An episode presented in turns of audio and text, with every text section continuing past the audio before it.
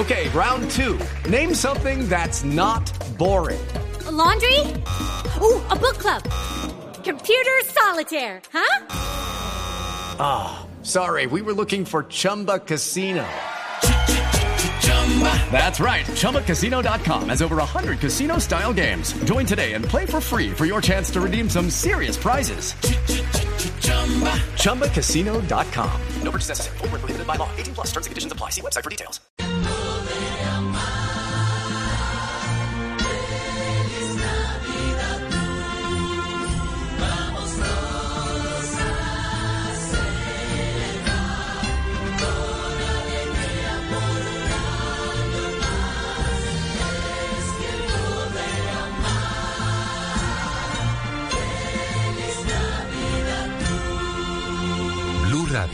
La alternativa.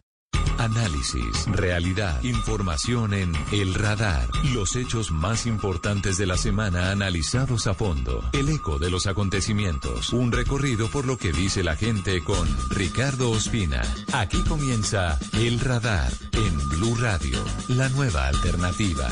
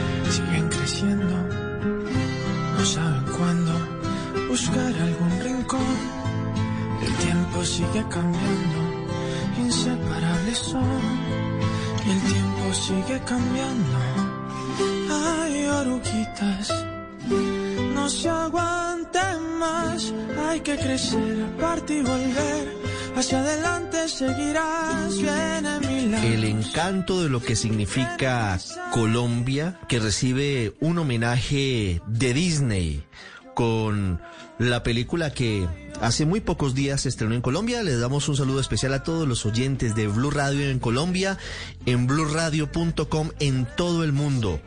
Las noticias más importantes, las entrevistas que generan opinión aquí, ustedes las encuentran. Y estamos comenzando con una canción bellísima. Sin hacer spoiler, sin anticiparles qué pasa en la película Encanto, esta canción, Dos Oruguitas de Sebastián Yatra, es la banda sonora de uno de los momentos centrales de esta película animada de Disney que hace un homenaje a nuestro país, como ya lo hizo con México, con la película Coco y con muchas otras. Comenzamos hablando de encanto, porque en segundos tendremos la charla con dos eh, de sus directores, con lo que se quedó por fuera de la película, con los elementos que los llevaron a pensar en Colombia, todo eso en segundos. Y tendremos también la charla que esta semana tuvimos con el expresidente Juan Manuel Santos en Twitter Spaces, en arroba Blue Radio Co, sobre los cinco años de la firma del acuerdo del Teatro Colón, del acuerdo definitivo que llevó a que cerca de 13.000 guerrilleros de las FARC dejaran las armas. En segundos, todo esto aquí en Blue Radio. Gracias por acompañarnos este fin de semana. Así comenzamos hoy el radar en Blue Radio y en bluradio.com.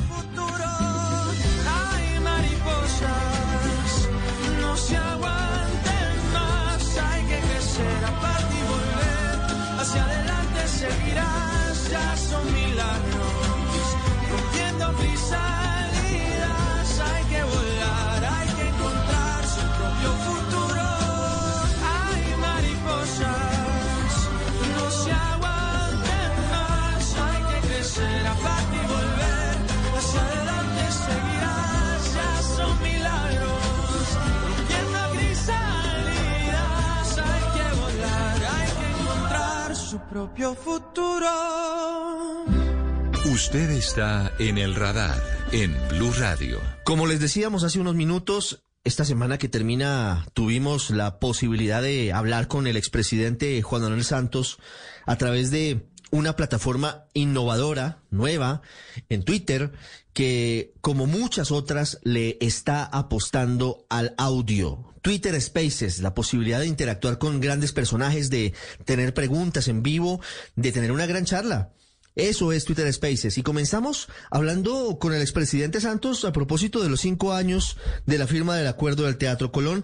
Esta fue la conversación y comenzamos con una pregunta general al señor expresidente Santos. ¿Cómo ve, cómo analiza estos primeros cinco años después de la firma del acuerdo del Teatro Colón? Pues mire, Ricardo, estuvimos en un evento sobre este tema en la Universidad Externado de Colombia. Y ahí el de Naciones Unidas dijo una frase que a mí me gustó mucho. Dijo, tenemos que celebrar estos primeros cinco años, esta conmemoración hay que celebrarla y tenemos que reanudar el compromiso para seguir implementando el acuerdo porque hay muchas cosas que se han dejado de implementar. Y yo comparto esa forma de, hacer un balance sobre los primeros cinco años. ¿Por qué hay que celebrar? Pues primero porque este acuerdo es reconocido por el mundo entero como el más completo, el más profundo, el más ambicioso que jamás se haya firmado, porque es el primer acuerdo que se negocia bajo el paraguas del llamado Estatuto de Roma y donde las víctimas y sus derechos, sus derechos a, a la justicia, a la verdad, a la reparación, a la no repetición, forman parte de la columna vertebral del acuerdo. Hay que celebrarlo porque cinco años después de la firma, más del 95% de los guerrilleros que se desmovilizaron y entregaron sus armas se mantienen cumpliendo con el acuerdo. Hay que celebrarlo porque un aspecto fundamental del acuerdo que es el tema de la justicia ha avanzado como ningún otro acuerdo había avanzado a estas alturas en la historia. La JEP ya tiene siete macrocasos con más de mil comparecientes. Eh, la Comisión de la Verdad ha escuchado más de 25 mil personas eh, y eso es un paso importantísimo y creo que eso también se debe celebrar. Hay que celebrarlo por la cantidad, las miles de personas que están con vida, que si se hubiera continuado la guerra, hoy no tendrían esa posibilidad de disfrutar la vida porque estarían muertos. Eh, la cantidad de gente que se ha salvado precisamente porque se firmó ese acuerdo, eh, de manera que creo que hay motivos más que suficientes para celebrarlo. Además, a los cinco años, una cantidad muy importante de acuerdos eh, habían fracasado. Los acuerdos en los primeros cinco años se deshacen por las dificultades que son normales en cualquier acuerdo de paz. ¿Y por qué hay que renovar el compromiso con la implementación del acuerdo? Porque hay muchas cosas que se han dejado de implementar, que se han incumplido. Por ejemplo, el punto número uno que para mí es fundamental, el de la reforma rural.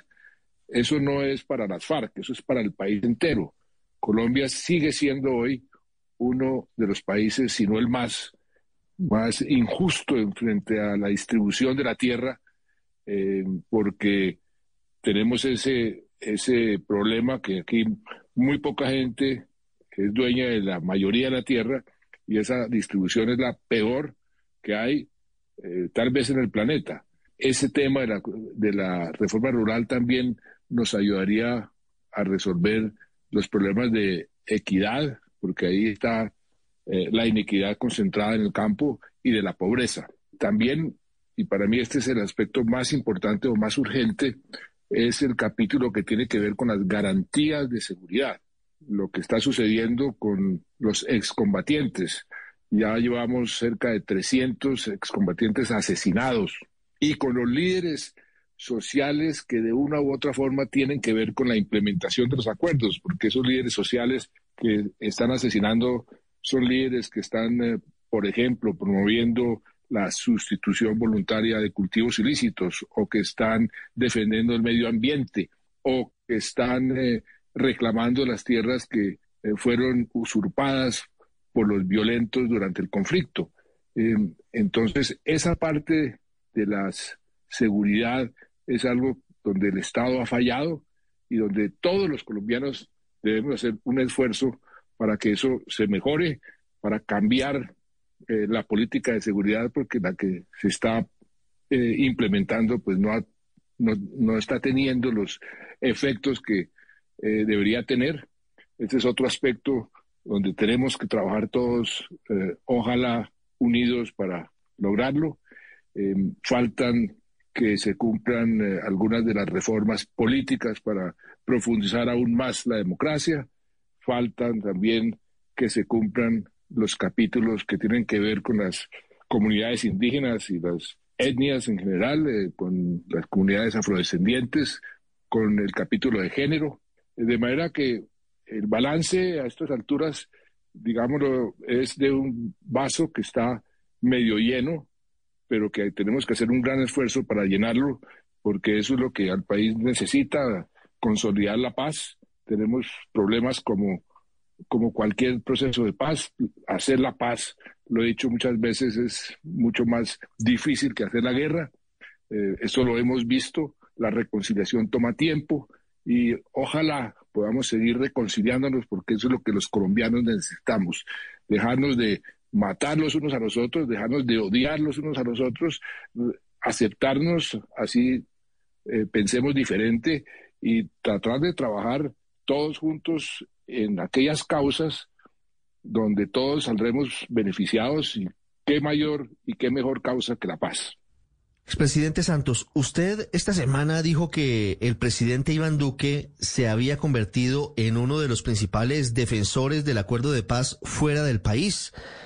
¿Cómo explica usted esa transformación? Me parece maravilloso que finalmente el presidente Duque esté eh, apoyando la implementación de los acuerdos. Este es eh, como un tren, tren de la paz. Mucha gente quiso descarrilarlo, otra quiso detenerlo, pero el tren no se dejó descarrilar, no se dejó detener, sigue avanzando y ahora los que lo quisieron descarrilar, lo que los quisieron detener, se montaron la locomotora y le están echando carbón para que avance más rápidamente. Eso es lo que necesitamos, eso es bienvenido. Por eso a mí me parece muy significativo que el presidente Duque en los últimos tiempos eh, esté pronunciando discursos pro paz, esté diciendo inclusive que ha hecho más por eh, el acuerdo de paz que el gobierno anterior.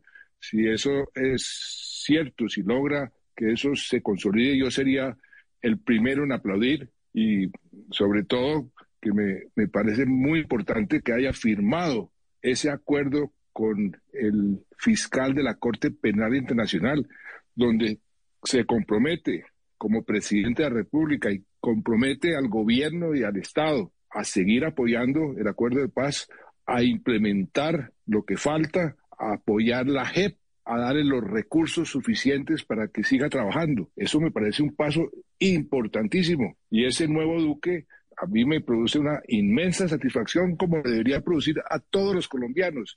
Y si eso continúa, ahí tenemos un motivo para unirnos todos, que sería lo que más beneficiaría al país, que encontráramos temas sobre los cuales todos pudiéramos, pudiésemos estar de acuerdo. Expresidente Santos, hablando sobre esto, varios detractores del acuerdo o incluso personas conocedoras del tema afirman que mientras se terminaba la negociación en Cuba con las FARC, las fuerzas militares colombianas bajaron la guardia, bajaron los brazos, un poco desmotivados por lo que estaba pasando con esa negociación. ¿Eso es verdad? ¿Eso pasó? No, eso no pasó. Todo lo contrario, todo lo contrario. Acuérdense ¿quién fue la persona que más duro le dio a las FARC?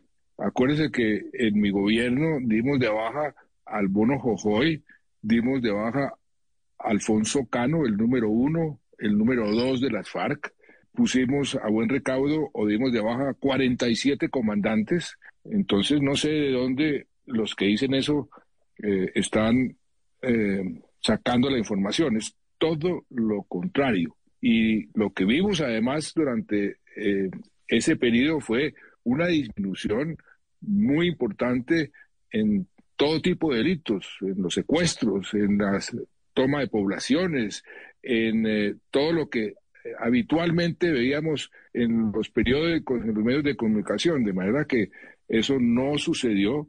Eh, los militares, la policía estaban apoyando el eh, proceso de paz, por eso eh, estaban en la mesa de negociación.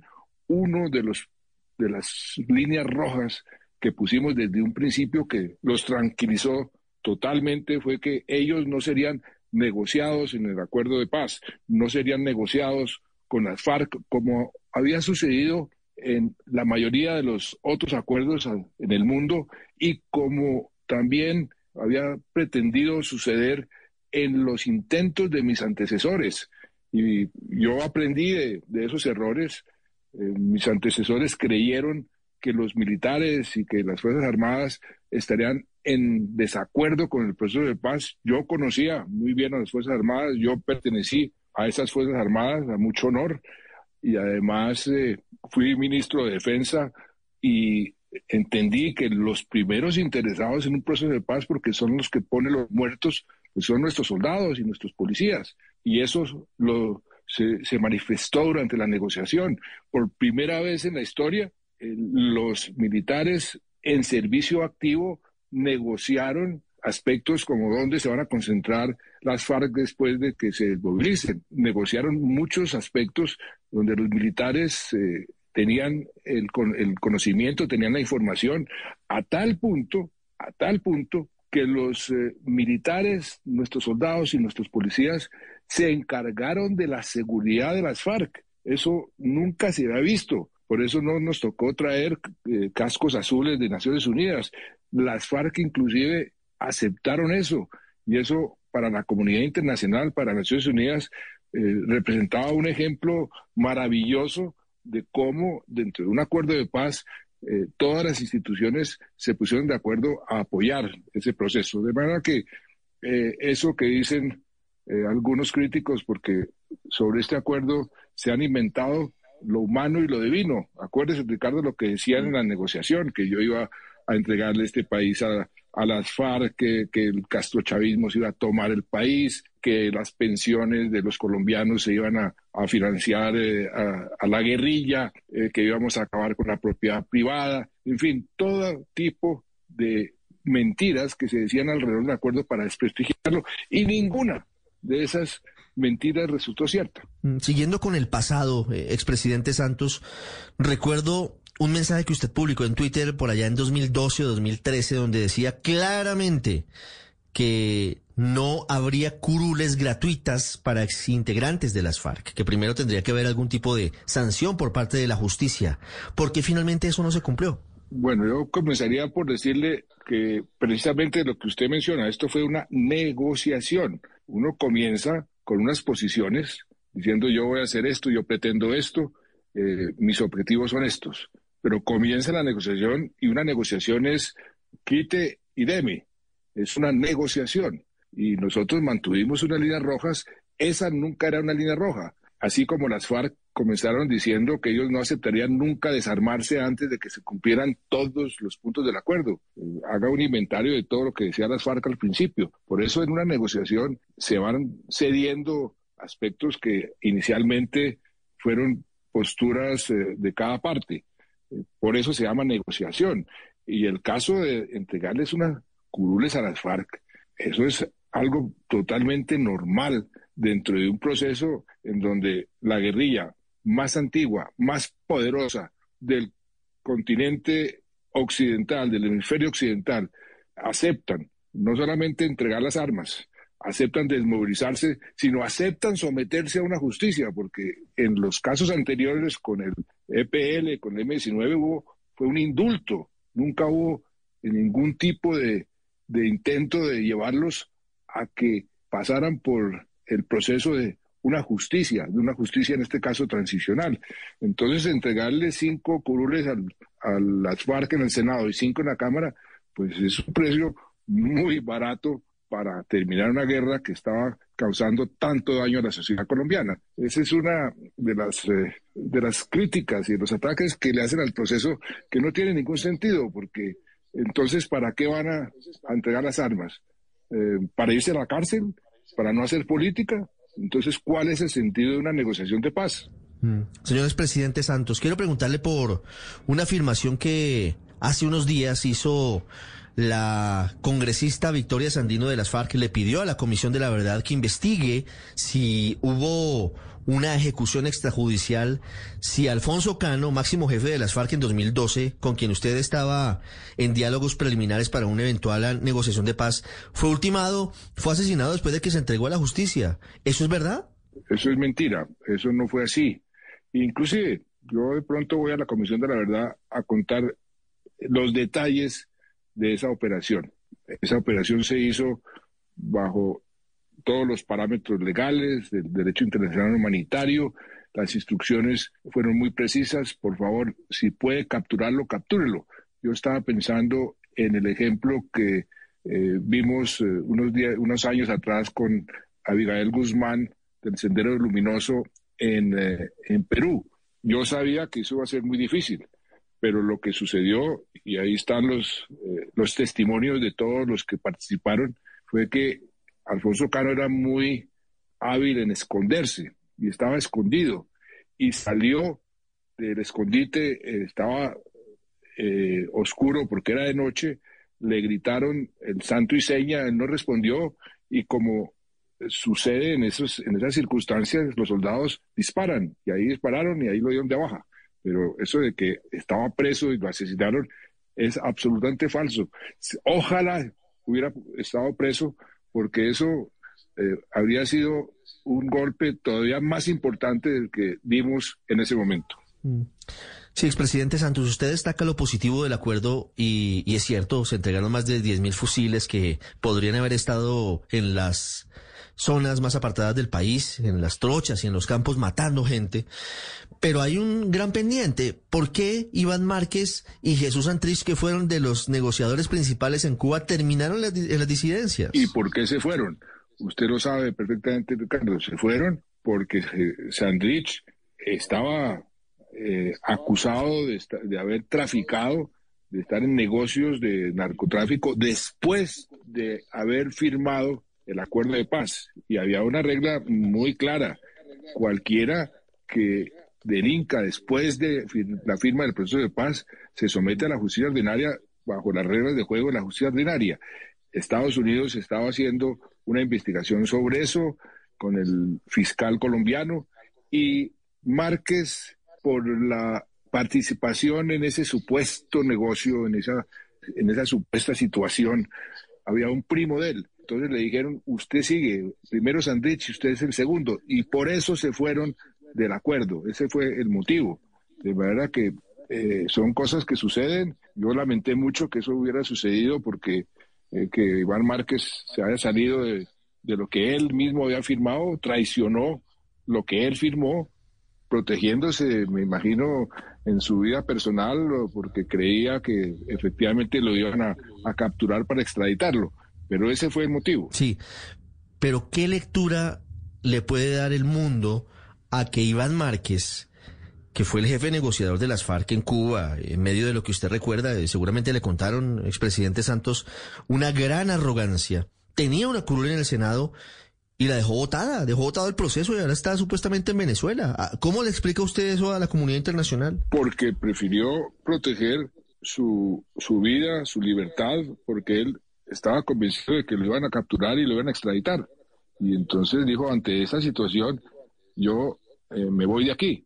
Cometió ese error, creo yo, cometió un error carazo, traicionó lo que él mismo había firmado, lo que él mismo había negociado, y allá está eh, perseguido por la justicia y creo que eh, los beneficios para él han sido nulos, mínimos, ninguno. Señor expresidente Santos, ¿qué opina de la decisión de la Corte Penal Internacional que archivó la investigación preliminar sobre crímenes de guerra y de lesa humanidad en Colombia con una condición, con la condición de que se respete y se proteja el trabajo de la JEP. Pues mire, lo que hizo el fiscal de la Corte Penal Internacional fue eh, un reconocimiento a la JEP, a la justicia especial que se negoció, diciendo ya no hay necesidad de seguir investigando porque la JEP está tomando en sus manos la aplicación de, eh, de la justicia en estos casos de crímenes de guerra y de lesa humanidad. Eso es una cosa muy positiva. Y el hecho de que el fiscal con el presidente Duque haya firmado ese documento también es un paso muy positivo, porque ahí lo que hizo el presidente Duque fue comprometer al Estado colombiano y a su gobierno a apoyar la JEP, a darle todas las, las condiciones para que pueda hacer su trabajo, darle los recursos y a seguir implementando el proceso de paz. Eso es una gran noticia, una gran noticia para todo el mundo y una gran noticia para el proceso de paz. Ya regresamos, una pausa y volvemos con el expresidente Juan Manuel Santos. Ya regresamos a El Radar en Blue Radio. Estás escuchando Blue Radio y bluradio.com. Este domingo en Encuentros Blue, predicciones y datos sobre las personas y sus preferencias, muy importante a la hora de tomar decisiones. Una copa de fútbol inspirada en la calle, hipoterapia, sanar montando a caballo y más en Encuentros Blue, para vivir bien. Por Blue Radio y bluradio.com. La alternativa. Este sábado en Travesía Blue viviremos la experiencia de hospedarnos en posadas turísticas en Cundinamarca. Hablaremos de rutas, costos y requisitos para llegar a Machu Picchu. Un brindis en el mundo a la carta con la bebida nacional mexicana, el mezcal. Alisten maletas porque viajamos este sábado después de las 3 de la tarde con Travesía Blue. Travesía Blue por Blue Radio y bluradio.com. Blue Radio, la alternativa. Una familia es como una fábrica de galletas. Los más grandes se encargan de traer a casa los mejores ingredientes con generosidad. Luego, con mucho amor, se dividen las tareas. Unos cocinan, otros van probando. Algunos están al frente del horno siempre.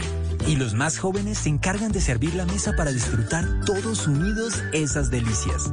Eso somos, una familia que sabe hacer galletas. Arthur's Cookies Factory. Para conocer una historia hay que investigar, hablar con los protagonistas, buscar todos los datos y recorrer paso a paso sus detalles. Todo con la ayuda de Los Informantes. El programa de periodismo investigativo de Caracol Televisión llega a Blue Radio. Espérelo todos los domingos después de Encuentros Blue. Los Informantes por Blue Radio y bluradio.com. La alternativa. Volvemos con El Radar en Blue Radio. Seguimos en el radar hablando con el expresidente Santos luego de los cinco años de la firma del acuerdo de paz. ¿Usted cree, señor expresidente Santos, que en la negociación del tema de drogas y financiación del posconflicto se quedó corto, se quedó corto el equipo de negociación? ¿Pudo haber sido negociado mejor? Pues mire, el tema de drogas, la guerrilla se opuso hasta a incluirlo en la negociación, con el argumento de que si ellos aceptaban negociar cualquier cosa con el tema de, las drogas, se iban a autoincriminar y que Estados Unidos les echaba mano y los extraditaban. Nosotros, yo les dije, no señores, este tema va o no hay negociación. Y fue muy duro que ellos aceptaran negociar. Si usted lee lo que salió del acuerdo, el punto 4, lo que pasa es que la mayoría de los colombianos no han leído los acuerdos, son más de 300 páginas, pero lo que hay sobre el tema de las drogas y lo que se comenzó a implementar con las familias que firmaron el compromiso de sustituir los cultivos ilícitos por cultivos lícitos y someterse a las reglas de juego, eso tuvo un éxito maravilloso porque las propias, las propias Naciones Unidas, un DOC, verificó, no una, tres veces, que no hubiese resiembra y concluyó que la resiembra en los casos de las familias, 44 mil eh, familias que se comprometieron a sustituir eh, los cultivos ilícitos, la resiembra fue menos del 1%, cuando la resiembra, por lo general, en los casos de erradicación forzada o cuando se asperjaba con las aspersiones era entre el 40 y el 60%. O sea, ahí se demostró que esa es la única forma de corregir el problema estructural de ese eslabón de la cadena del narcotráfico, de los cultivos ilícitos. Si usted no le da a los campesinos una alternativa, ellos no van a dejar que sus hijos se mueran de hambre y van a resembrar. Y si usted no controla donde se están eh, sembrando los cultivos de coca, pues eh, los narcotraficantes van a forzar a los campesinos a seguir sembrando. Por eso es tan importante el cumplimiento del otro punto que está en el acuerdo del control del territorio por parte del Estado, por parte de la fuerza pública eh, en las zonas de conflicto, que ahí hemos fallado, ahí eh, la política de seguridad ha fallado. Sí, yo retomo lo que usted nos dice y, y, quisiera preguntarle cuál debería ser entonces el enfoque de la sustitución de cultivos ilícitos y en particular de la política de seguridad. El enfoque debe ser un cambio en la forma de medir el éxito. Durante muchísimos años, durante la guerra con las FARC, eh, guerrilleros capturados o dados de baja y el número de hectáreas erradicadas era el indicador de éxito o fracaso de una política. Hoy eso debe ser diferente. Hoy lo que deberíamos medir como el indicador de éxito es el territorio ha sido recuperado por el Estado, algo que en, eh, la jerga militar se llama el control territorial. Y no es solamente un control por parte de la fuerza pública, es un control por parte del Estado. Por eso es tan importante también cumplir con el punto uno del acuerdo, porque todo está entrelazado. El punto uno del acuerdo, los planes de desarrollo con enfoque territorial en las zonas más afectadas por el conflicto y la presencia de la fuerza pública y la presencia del Estado es lo que garantiza seguridad y desarrollo al mismo tiempo. Ese sería el enfoque correcto en este momento. Quiero preguntarle por las críticas que ha recibido la JEP. Han pasado cinco años desde la firma del acuerdo del Teatro Colón y todavía no hay una sola determinación de fondo. ¿Usted cree que la JEP se ha demorado mucho en, en tomar determinaciones? Lo más ambicioso que se ha firmado en materia de justicia. En la Comisión de la, de la Verdad se han tenido más de 13.800 entrevistas. Eh, en la JEP hay eh, un número que llega a 13.000 los comparecientes en general. Entonces es un, es un eh, sistema supremamente engorroso y ambicioso. Comparado con los demás acuerdos, tiene varias características. Primero, es la primera vez que el sistema de justicia se pacta por las dos partes en conflicto y las dos partes se acuerdan someterse al sistema. Segundo, esto no es un sistema como sucedió después de la Segunda Guerra Mundial, donde los vencedores le imponen la justicia a los vencidos, como sucedió en el juicio de Nuremberg o en Tokio, ni tampoco es un tribunal impuesto por los organismos internacionales, como sucedió en eh, Yugoslavia o en Ruanda.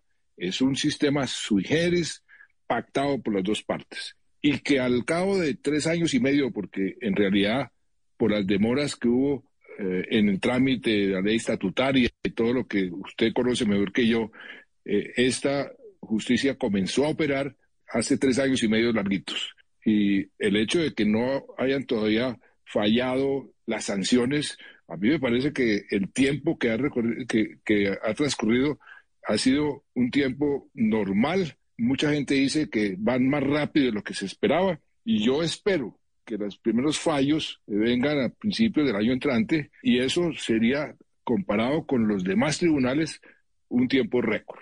De manera que sí, yo entiendo las críticas, porque es que, Ricardo, siempre, siempre se puede criticar un acuerdo de paz porque no hay ningún acuerdo de paz perfecto. Los acuerdos de paz finalmente se reducen a dónde traza uno la línea entre justicia y paz. ¿Cuánto de justicia está una sociedad dispuesta a sacrificar para lograr la paz? Y no importa dónde trace usted esa raya, siempre habrá gente que va a exigir más justicia y del otro lado gente que va a exigir más paz. Eso ha sucedido en todos los acuerdos a través de la historia. Yo pienso eh, que este acuerdo fue muy equilibrado en ese sentido y que va funcionando en la dirección correcta como lo confirman todos los estudiosos académicos internacionales, las Naciones Unidas y los que eh, consideran que lo que está haciendo Colombia es algo realmente sui generis, precedente para el mundo entero. Y miren lo que está pasando hoy. En este momento en España están discutiendo sobre responsabilidades y verdad durante eh, la Guerra Civil Española, 50 años eh, después, o durante la guerra con ETA, el conflicto con ETA. Están discutiendo eso. En Inglaterra hay mm. una discusión muy complicada, muy álgida, porque el primer ministro propuso un indulto a todos los que participaron en el conflicto con el IRA. Y entonces dice, no, pero ahí no hubo verdad, ahí no hubo eh, ningún tipo de justicia transicional, ¿cómo les van a dar un indulto? Y todos están diciendo hoy que eso se, se hubiera podido evitar si hubieran hecho algo como lo que hoy está haciendo Colombia. Presidente Santos, hace unos días los hermanos Gilberto y Miguel Rodríguez Orejuela, ex capos del cartel de Cali, dijeron que están listos para hablar ante la Comisión de la Verdad y dicen que van a hablar de muchas cosas. Van a hablar de políticos que recibieron platas de narcotráfico en la campaña del 94, que van a hablar del M-19. ¿Hasta dónde cree que debe ser el límite de lo que escuche la Comisión de la Verdad, que fue creada para hablar del conflicto? Entre más verdad, más reparación y más reconciliación. Esa es una regla de oro. Pretender llegar a toda la verdad en 50 años de conflicto es imposible. Entonces, lo que la comisión debe hacer es buscar la mayor cantidad de verdad posible, eh, ser selectivos y tratar de eh, llegar a un informe balanceado que en cierta forma nos cuente a los colombianos y le cuente al mundo un poco la génesis y todo lo que sucedió durante estos 50 años de conflicto. Ahí cabe de todo y entre más verdad mejor, pero llegar a toda la verdad es físicamente imposible. Sí. Quiero preguntarle por unos temas pendientes por parte de las FARC y que son muy criticados por los colombianos. Uno, no han reparado efectivamente con plata económicamente a sus víctimas. Dos, no han querido reconocer crímenes tan graves como el reclutamiento de niños o el asesinato de los secuestrados. Y tres, algunos de sus exintegrantes, de sus ex jefes, pareciera que todavía intentan justificar crímenes graves como el secuestro. Esta semana, por ejemplo, el caso de Rodrigo Granda, pues es elocuente, hablando de la esclavitud cometida contra los secuestrados. ¿Usted qué opina de esos pendientes de las FARC? Pues mire, es la primera vez que un grupo armado sale y reconoce el secuestro y que se enfrenta a las víctimas y les pide perdón. Eso yo nunca lo había visto.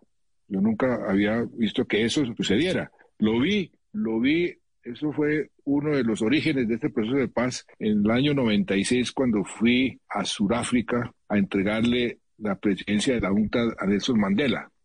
Yo prendí la televisión allá en Johannesburgo, la televisión surafricana, y de pronto vi algo surrealista que las víctimas y los victimarios en tiempo real, en televisión, se estaban juntando por primera vez, se estaban encontrando. Algunos eh, se abrazaban, otros se insultaban, otros se pegaban. Y yo le pregunté a Mandela, oiga, ¿esto qué es que están haciendo aquí? Y una conversación que supuestamente iba a durar 20 eh, minutos duró casi cinco horas. Él me explicó en detalle todo lo que estaba haciendo, cómo el esfuerzo para eh, reconciliar una sociedad que ha estado en guerra durante tanto tiempo, como era de difícil. Cada uno tiene su verdad, cada uno tiene su forma de evaluar los hechos, lo que le sucedió, lo que hicieron con eh, los adversarios, con los enemigos.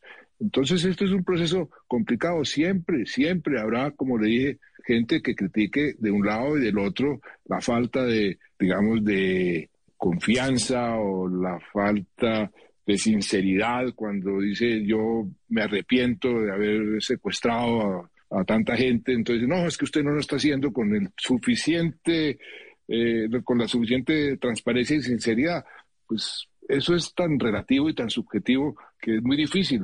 Algo ahí perfecto es imposible, pero lo que se está haciendo, Ricardo, en este momento, lo que estamos viendo, que nunca nos habíamos imaginado, que fuese posible, es algo que nos debe ayudar a todos los colombianos a tratar de sanar las heridas, de cicatrizar esas heridas y de reconciliarnos. Si seguimos tratando de echarle sal a las heridas, eh, de exigir lo imposible, pues vamos a seguir en esa tónica de violencia y de odio y de sed de venganza que no nos va a permitir reconciliarnos nunca. Para finalizar, señor expresidente Santos, ¿cómo cree que se deberían asumir los próximos 10 años que faltan para la implementación del acuerdo de paz, que está pautada a 15 años? Pues el próximo gobierno lo debería recibir con entusiasmo y, como una gran oportunidad para unir el país. Inclusive Duque todavía tiene tiempo para hacer, para hacer eso, unir el país en torno a este tema que ojalá no se vuelva tema de campaña política, porque todo lo que se politiza en cierta forma se daña porque comienzan las tergiversaciones y las mentiras. Y el próximo gobierno une el país alrededor de la implementación del proceso. Y si nos leemos con cuidado lo que está en el acuerdo, pues ahí la oportunidad es de oro, en todo sentido, en darle mucho más derechos a los colombianos en general y a las víctimas en particular, en corregir las desigualdades en el campo, en poner a producir el campo en un mundo que está comenzando a preocuparse por la falta de alimentos cuando Colombia es uno de los cinco países con mayor potencial para incrementar la producción de alimentos en el mundo.